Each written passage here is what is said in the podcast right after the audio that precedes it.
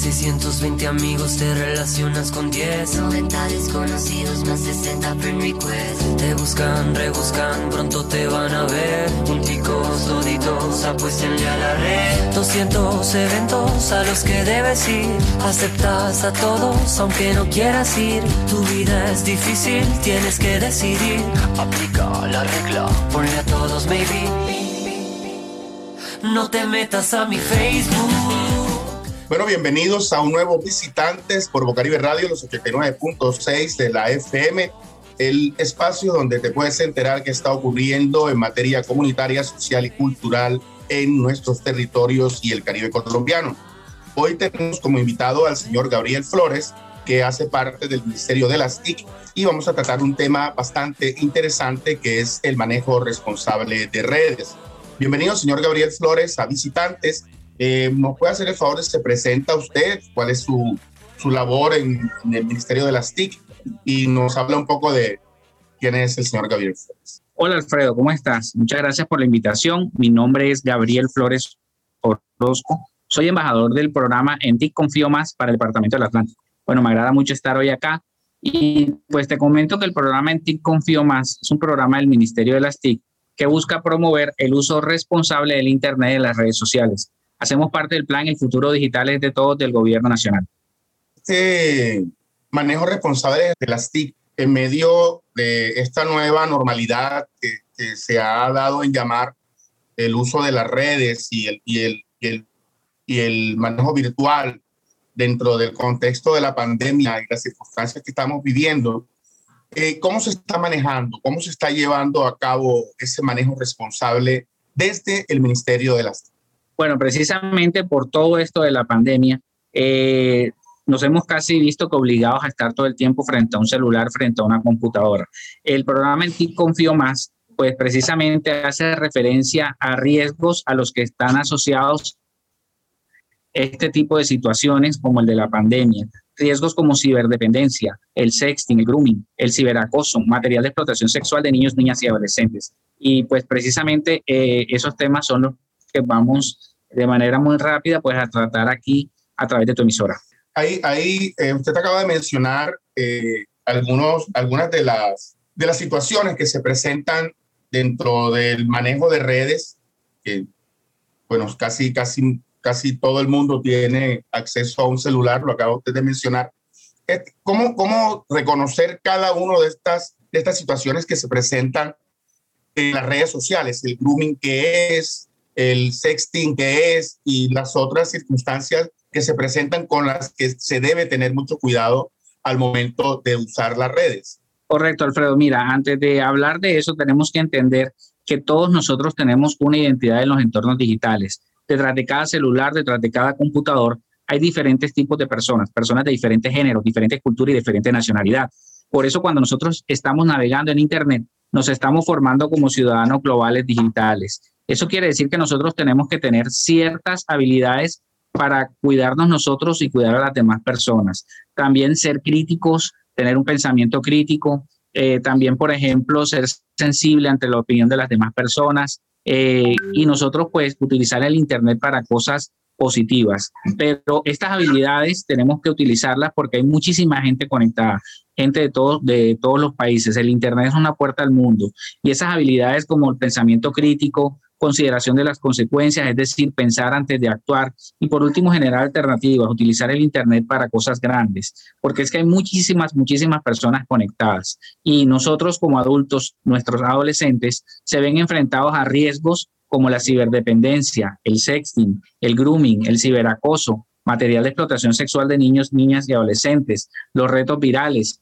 Te estoy mencionando seis, pero hay muchísimas, pero estas son las principales. Entonces, por ejemplo, la ciberdependencia. Eh, nosotros nos podemos evaluar como adultos y decir, ¿será que cuando yo me acuesto lo último que yo hago es revisar el celular? ¿Será que lo primero que hago cuando me levanto es revisar el celular? ¿Será que eh, yo cuando estoy en la mesa en una mano tengo la cuchara y en la otra mano tengo el celular? ¿Será que si yo me aparto de mi celular por 5 o 10 minutos, creo que me voy a perder de algo, de alguna notificación, de alguna información? Entonces, si la mayoría de las respuestas o tuviste muchas respuestas sí, positivas, quiere decir que tú estás sufriendo de ciberdependencia. Es muy importante entender que con esto de la ciberdependencia, sí, bueno, imagínate, nosotros como adultos, ahora imagínate nosotros que les estamos entregando a un niño de, de 8, de 6, de 7 años una tablet para que se conecte. Entonces, nosotros tenemos que tener mucho cuidado y sobre todo realizar horarios, hacer horarios donde nos podamos decir cuándo vamos a estar conectados y cuándo vamos a estar desconectados. Entonces, esto de la ciberdependencia está causando eh, algo, nuevas enfermedades, como por ejemplo los casos de miopía en los niños ha aumentado bastante. También eh, el hecho de que nosotros eh, cuando estamos conectados estamos, estamos sufriendo de algo que se llama el fobbing, y el phobing es cuando una persona eh, te ignora por estar atendiendo otro un teléfono celular. ¿Te ha pasado que estás con una persona y esa persona no te presta atención por estar atendiendo un teléfono celular? Eso se llama phobing. Y el phobing viene de dos palabras en inglés, phone que es teléfono y snoobing que es menospreciar. Y quiere decir eso. Ahora, también nos está causando enfermedades como el estrés y algo que se llama la nomofobia. La nomofobia es el miedo, es el pánico que a mí me da cuando ah, dejo olvidado el celular o yo extravío mi celular. Eh, también te decía que es muy importante que nosotros generemos horarios, generemos espacios para poder hacer cosas que antes hacíamos cuando no teníamos toda esta tecnología. Si hablamos de riesgo también, podemos hablar entonces de lo que es el ciberacoso. El ciberacoso es otro riesgo, uno de los principales riesgos a los que nosotros y nuestros jóvenes se ven enfrentados en los entornos digitales. Como, eh, y es que el ciberacoso es el uso del Internet y los dispositivos electrónicos por parte de un individuo o grupo de manera repetida realiza conductas hostiles que tienen la intención de herir a otros. Eh, es una situación de maltrato, es una agresión verbal, es un daño a las relaciones y a la reputación utilizando precisamente los dispositivos electrónicos. Se puede manifestar por provocación cuando yo incito una pelea, por hostigamiento cuando yo soy repetitivo, denigración cuando tratamos de ridiculizar a alguien en redes sociales, exclusión cuando apartamos a un grupo de, eh, sin, sin motivo aparente, violación de la intimidad cuando alguien publica fotos íntimas sin mi autorización y por suplantación cuando entran a mis redes sociales y mandan mensajes como si fuese yo. Es muy importante entender que el ciberacoso en estos momentos en Colombia está tipificado como delito hace 10 años atrás, de pronto no había la forma jurídica de, poder, eh, de poder tipificar como delito el ciberacoso. Ya hoy en día sí.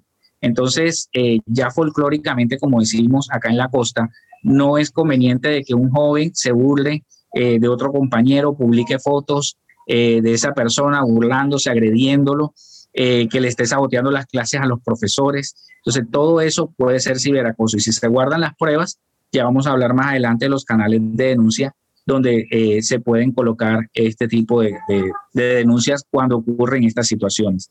Entonces es muy importante aquí el papel de los padres. Sí, sí, perdón. Eh, no, era una parte de lo que creo que era lo que usted iba a tratar, es de qué manera, de qué manera se viene trabajando entonces para que de pronto los más jóvenes, los niños, no logren caer en estas redes de, de, mal manejo de, las de las redes sociales? ¿Cómo, cómo, cómo hacen? ¿Qué tipo de estrategias están llevando a cabo? Precisamente el programa En Ti Confío Más a través del Ministerio, pues, el, Ministerio de las TIC, a través, del programa En Ti Confío Más, estamos llevando las capacitaciones gratuitas virtuales, tanto a las escuelas públicas como privadas, a las instituciones, empresas, eh, donde estamos llevando y le estamos comentando este, eh, estos tipos de riesgos, cómo prevenirlos, cómo eh, utilizar el Internet para hacer cosas grandes, cosas buenas. eso por, por, la parte del programa en TIC Confío. También tenemos una, un curso que se llama Academia de Líderes Transformadores, donde ellos ingresan a la página de TIC Confío, y ahí pueden inscribirse si ellos, por ejemplo, tienen una pasión, tienen una idea y no saben cómo desarrollarla, eh, para que enseñarlos a ellos a que sean personas, eh, a que utilicen, hagan activismo digital positivo. Entonces, ese curso está, eh, lo da el ministerio, entrega dos certificados y la idea es que puedan utilizar estas herramientas de las tecnologías de la información y las comunicaciones para que puedan eh, inscribirse ahí y puedan desarrollar ese, ese tipo de ideas. Entonces, no solamente le estamos mostrando los riesgos, sino que también los estamos enseñando a que hagan usos fantásticos del Internet y de las redes sociales. Sí, claro, es de qué manera, de qué manera, pues desde las TIC, de, de, qué manera desde las TIC están logrando llegar a estos lugares donde es difícil el acceso al Internet. O sea, estamos, estamos hablando que hay Perfecto, entonces mira, por eso precisamente... Desde las MINTIC, desde las MINTIC para, para, para que llegue el mensaje a través de los colegios, de los cursos que acaba de mencionar, pero también hay un grueso de la población donde el Internet es de difícil acceso, pero si llega, también se ven eh, de pronto eh, metidos, como, como decirlo, dentro de esta, de esta gama de, mal manejo del Internet. ¿Cómo llevarle la información correcta a estas personas o a estas comunidades donde... Sí, Alfredo, tienes toda la razón. El Internet. Sí, correcto, tienes toda la razón. Precisamente eh, estamos utilizando tres tipos de estrategias en estos momentos eh, con el programa En Ti Confío Más. La primera estrategia pues fue la que te comenté, llegando directamente a, los, a las escuelas a través de esta charla lúdica virtual, esta capacitación virtual, donde les explicamos todo esto. Pero también entendemos que hay un grupo poblacional que no tiene un acceso permanente al Internet. Entonces, hay dos estrategias más. Una esta, eh, el espacio que tú me has abierto acá muy amablemente y es la estrategia de divulgar este tipo de información por la radio para que aquellas personas que de pronto tienen un difícil acceso al Internet o no tienen Internet, por lo menos tienen y se les puede enviar este mensaje eh, a través de este medio. Y otro que tenemos también que es a través del WhatsApp. Entonces ya eh, son, son estrategias eh, donde le capacitamos a los docentes y los docentes difunden este mensaje eh, también a los alumnos y ellos pues realizan unas actividades que luego nosotros las retroalimentamos. Entonces, eh, son dos estrategias, una por WhatsApp, otra por radio, aparte de la estrategia que se tiene de la capacitación virtual que se da en las escuelas. Y la idea pues no solamente es llegar a, los, a las personas, a los eh, a los niños, a los jóvenes y a los padres de familia de los colegios, sino también a los radio oyentes, eh, por ejemplo, en este caso de, eh, de Bocaribe, por ejemplo. Hay, hay, hay una nueva forma que estábamos hablando antes, antes de empezar el programa, que me pareció bastante interesante. Nos gustaría pues que nos compartiera un poco de qué manera, pues, o qué nuevas iniciativas para llevar el mensaje tiene el Ministerio de las TIC. Nos puede conversar un poco acerca de eso, ya que hablamos de las estrategias a través del WhatsApp y las, y las otras que nos ha comentado, pero existen nuevas formas eh, en las que el MINTIC quiere llevar este tipo de, de información. Sí, claro. Eh, aprovecho para pues comentarles que en estos momentos el programa En Ti Confío Más ha llegado a un millón de beneficiarios ya este año, pues la idea es llegar a, un, a más de un millón ochocientos de beneficiarios. Eh, y pues no solamente tenemos el programa en TIC Confío Más, que es del Ministerio de las TIC, sino que también está eh, los cursos, por ejemplo, la, Academia de Líderes Transformadores que te acabé de comentar, donde las personas se pueden inscribir. También tenemos un curso especial también para mujeres, eh, de mujeres emprendedoras. Lo pueden encontrar también en la página del Ministerio de las TIC. Eh, los puntos Vive Digital, que también pues eh, son, eh, están en toda Colombia. No sé si tú tienes pues conocimiento de, esos puntos y pues ahí hay muchísimas, muchísimas estrategias que el Ministerio de las TIC tiene en esa página, en la página del Ministerio de las TIC, no solamente para los docentes, estudiantes, sino para las personas en general. Aquí, aquí en Barranquilla, bueno, en la biblioteca que funciona en el primer piso. Está, hay un punto Vive Digital en el Colegio Pestalozzi, hay otro punto Vive Digital. En la Universidad del Atlántico hay otro. No conozco otros más, pero deben existir en la ciudad de Barranquilla, ¿no? Eh, ¿Cómo lograr sí, sí, que, el, eh, que, los, que, las personas que acuden a ese punto vive, a esos puntos Vive Digital no caigan en el mal manejo de, de, de, de las redes, en el punto Vive Digital? ¿Cómo, ¿Cómo se puede manejar eso cuando ya no están en la casa, cuando están fuera, cuando dependen de sí mismos.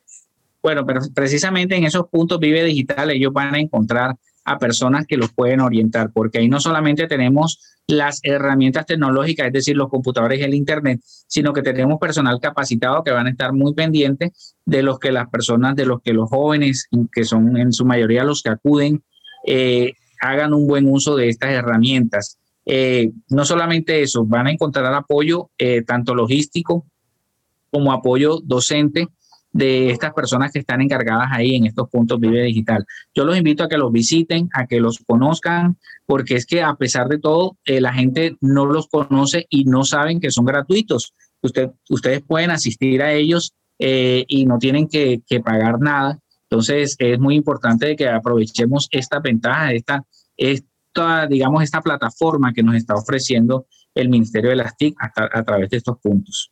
Ahora, ¿tú quieres hacer alguna pregunta respecto a, como madre de familia, como, como persona que, que, tiene un hijo, ¿cómo crees tú? Eh, o si deseas hacer una pregunta en ese sentido.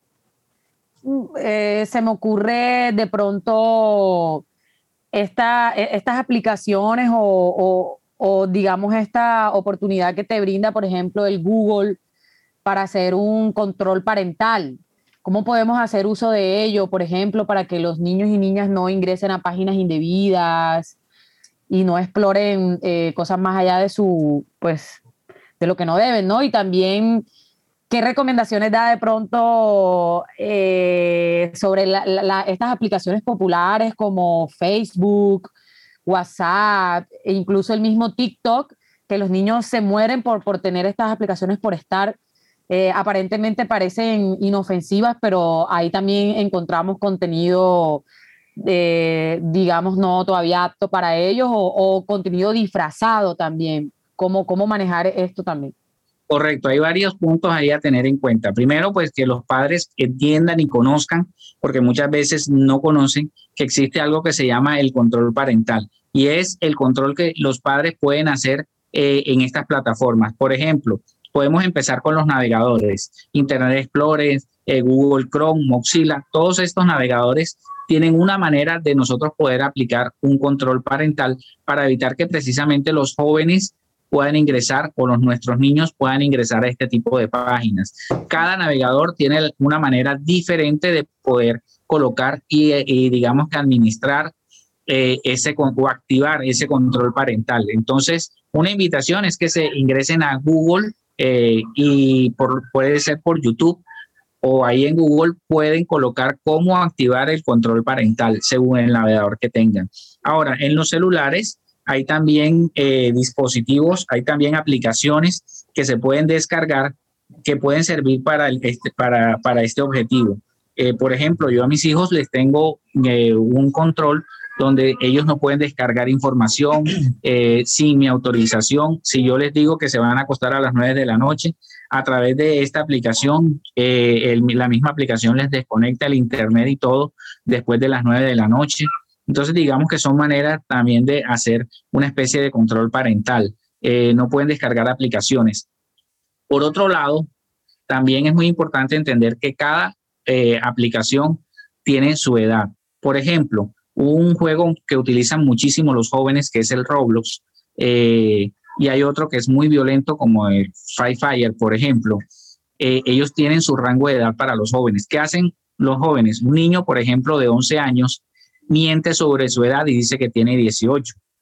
Entonces puede tener acceso a esos juegos violentos. Eh, lo que tienen que hacer los padres es tener mucho control y mirar a ver que si uno de sus hijos está jugando este tipo de, de, aplicaciones, pues mirar a ver que no haya mentido sobre la edad. Eh, con respecto al Facebook, eso en cuanto a los juegos. Con respecto al Facebook y las redes sociales también ocurre lo mismo y es, y es similar. Eh, lo importante es que los jóvenes no mientan sobre la edad. Anteriormente, si tú eras menor de 18 años, el Facebook no te dejaba abrir un perfil. Eh, hoy en día sí. Lo que sucede es que son perfiles que tienen muchísimas restricciones. ¿Qué hacen los jóvenes? Mienten sobre la edad eh, y eh, así el Facebook le quita las restricciones. Entonces, los controles sí los hay. Lo que pasa es que tenemos que nosotros como padres tener la responsabilidad de mirar a ver que ellos en realidad estén colocando la información veraz. Entonces, digamos que esa es una manera de nosotros como padres controlar y estar pendiente de que nuestros jóvenes están accediendo al Internet de manera segura y responsable. Acaba de mencionar un tema que es bastante, bastante grave, bastante grave y es el manejo en ese sentido que le dan los niños a las redes. Los niños también mienten, los padres, con tal de que el niño no los moleste, les dan la tablet. Entonces, existe como un choque allí generacional. El papá no quiere ser molestado, el niño manipula al papá, el niño llora, el papá con tal de no escucharlo llorar, le deja la tablet y el niño empieza a jugar los juegos que quiere y existe como una ruptura, no existe un diálogo o, el papá ni siquiera sabe que lo que está haciendo el niño. Entonces, más allá de estos cursos y más allá de estas estrategias, ¿cómo lograr que el padre se conecte más con el hijo o establezca unos, unos canales de comunicación con el hijo para evitar este tipo de cosas. Claro, tú lo has dicho, miren, y es que así como los valores morales se inculcan y se enseñan en casa, el colegio lo que hace es reforzarlo, también los valores que podemos tener cuando estamos navegando y el cuidado que hay que tener cuando estamos navegando debe, debe impartirse desde casa.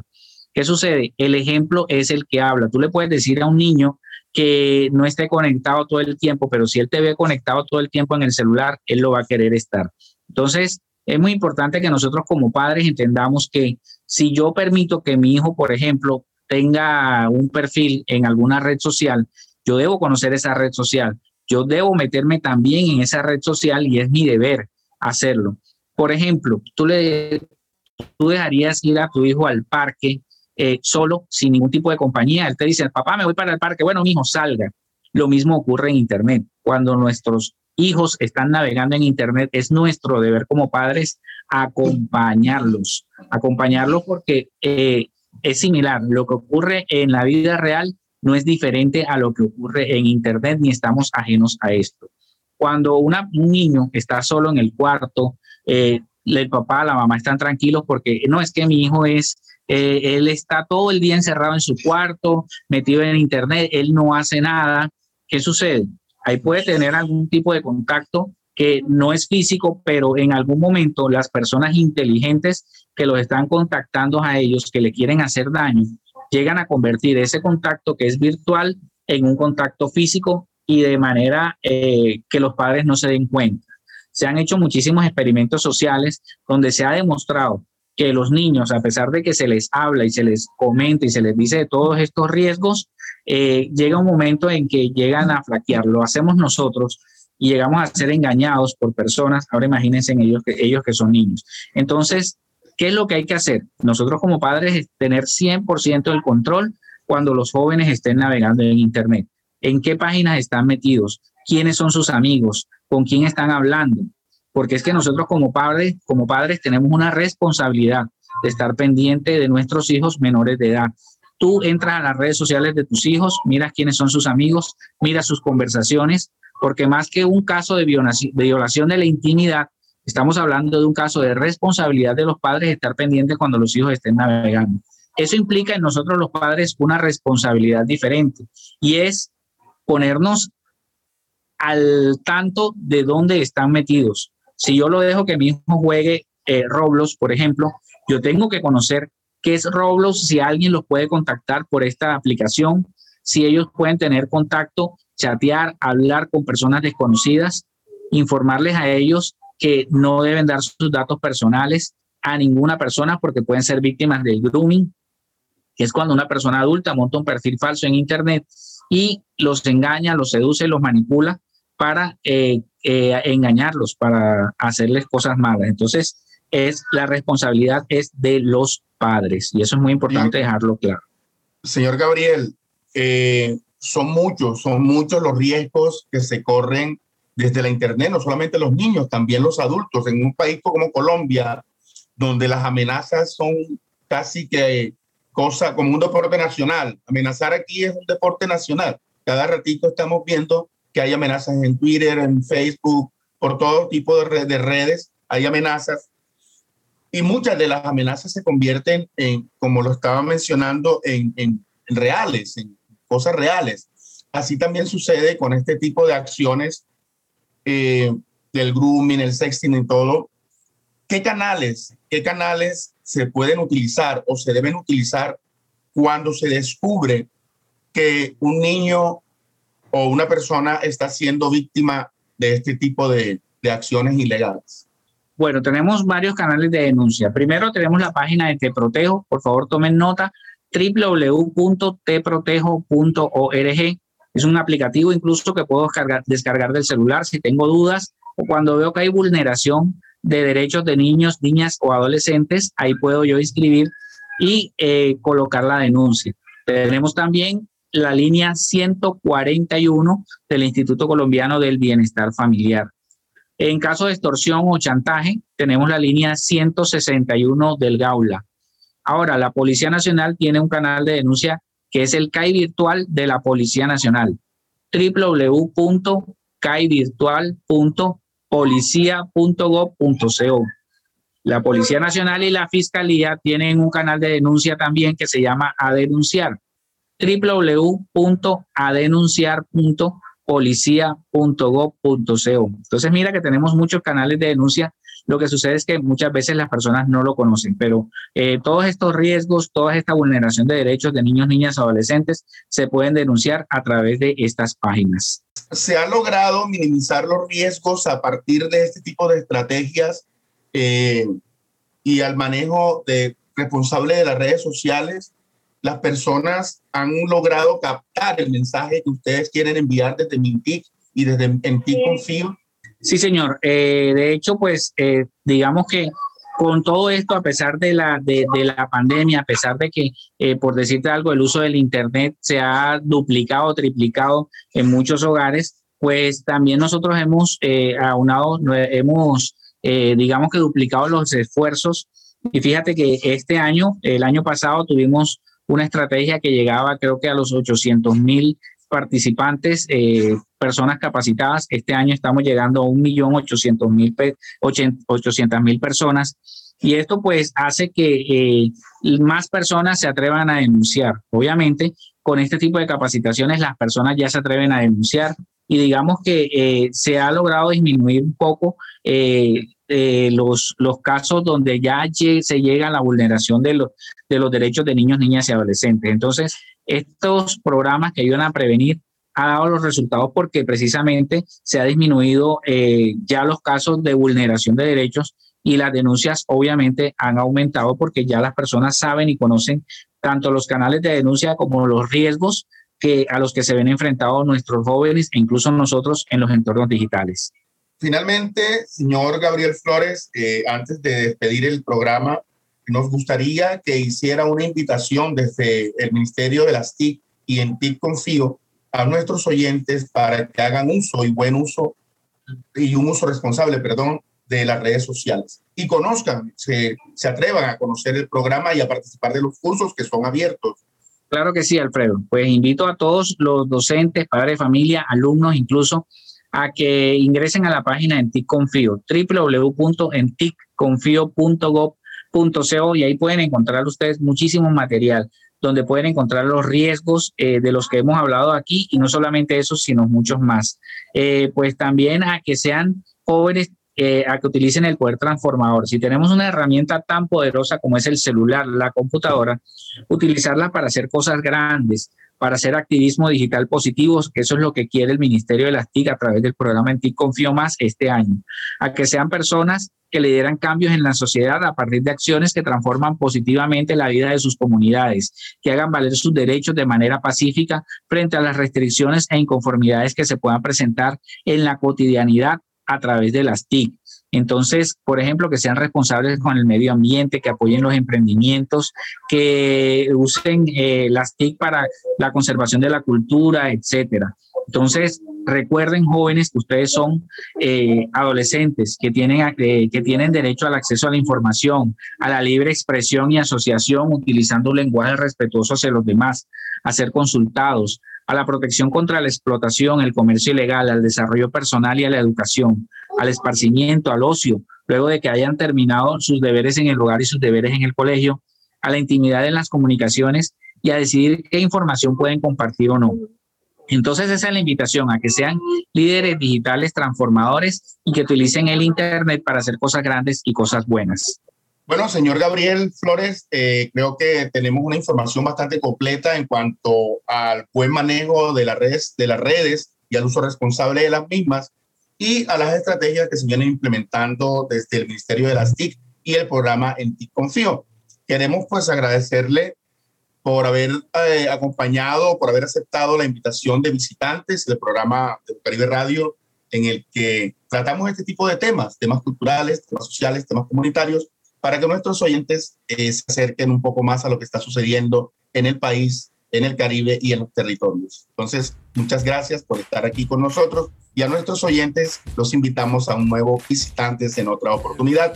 Bocaribe Radio 89.6 en el FM. La vecina los ha visto desertar. Juan Roja renuncia y lo hace publicar. Leonora, su esposa, pronto lo va a borrar. Amanda y Miranda acaban de rastrear. Alina, su amiga, que les dejó de hablar. Tantean, nos vean, no hay nada que indagar. Es fácil, muy fácil. Solo prima pokear.